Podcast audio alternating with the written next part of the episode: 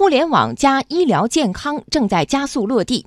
国家卫生健康委员会昨天举行新闻发布会，出台《互联网诊疗试行管理办法》《互联网医院试行管理办法》和《远程医疗服务试行管理规范》。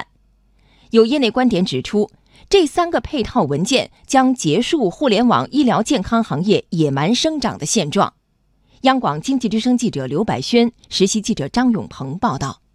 今年四月，国务院办公厅发布了关于促进互联网加医疗健康发展的意见，对互联网加诊疗如何开展、互联网加药品供应如何保障都提出了相关建议。昨天的互联网诊疗管理办法试行也对此给出了回应。其中规定，医生在遵守处方管理办法的基础上，可以为常见病、慢性病患者在线开具处方。处方必须由医师电子签名，经过药师审核后，医疗机构、药品经营企业可以委托符合条件的第三方机构配送。有业内观点指出，这一规定重新打开了放开处方药网上销售的政策窗口，有望解决医疗机构以药养医的痼疾。与互联网诊疗管理办法试行相配套的是互联网医院管理办法试行。记者梳理，目前市面上的互联网医院平台主要分为两种模式，一种是依托于医院及其所辖医生和医疗资源的自持模式，一种是主要负责建立平台，患者在平台挂出求诊订单，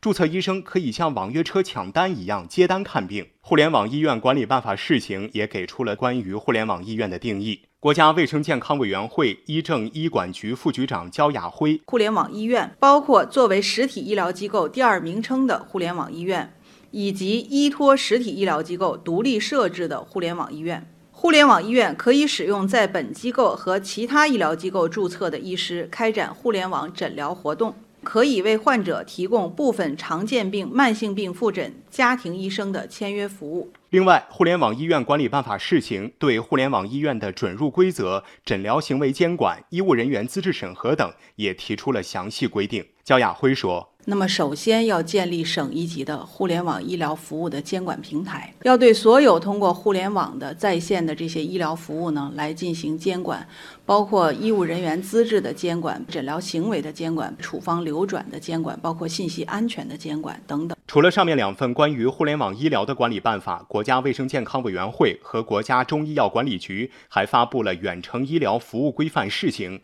通过确立远程医疗所包含的情形、所需要的条件。服务流程和有关要求，以及监督管理要求等，详细制定了远程医疗的服务规范。值得关注的是，对于公众非常关注的医疗纠纷处理问题，焦亚辉指出，三份文件当中都分别明确了相应的法律责任主体。互联网诊疗呢，那么责任主体就是提供互联网诊疗服务的实体医疗机构。互联网医院呢，要先向这个所在地的卫生健康行政部门来提出这样的一个诉求，那么由落地的实体医疗机构和互联网医院呢，共同来承担责任。那么他们两者之间的法律责任的分担呢，由他。他们根据这个协议，各自的这个责权利，在承担各自的这个相应的责任。随着三个政策文件出台，互联网医疗健康行业将迎来洗牌。有业内观点指出，互联网医疗健康市场的野蛮生长将进入终止的倒计时。但政策到底会产生什么样的影响，还有待时间检验。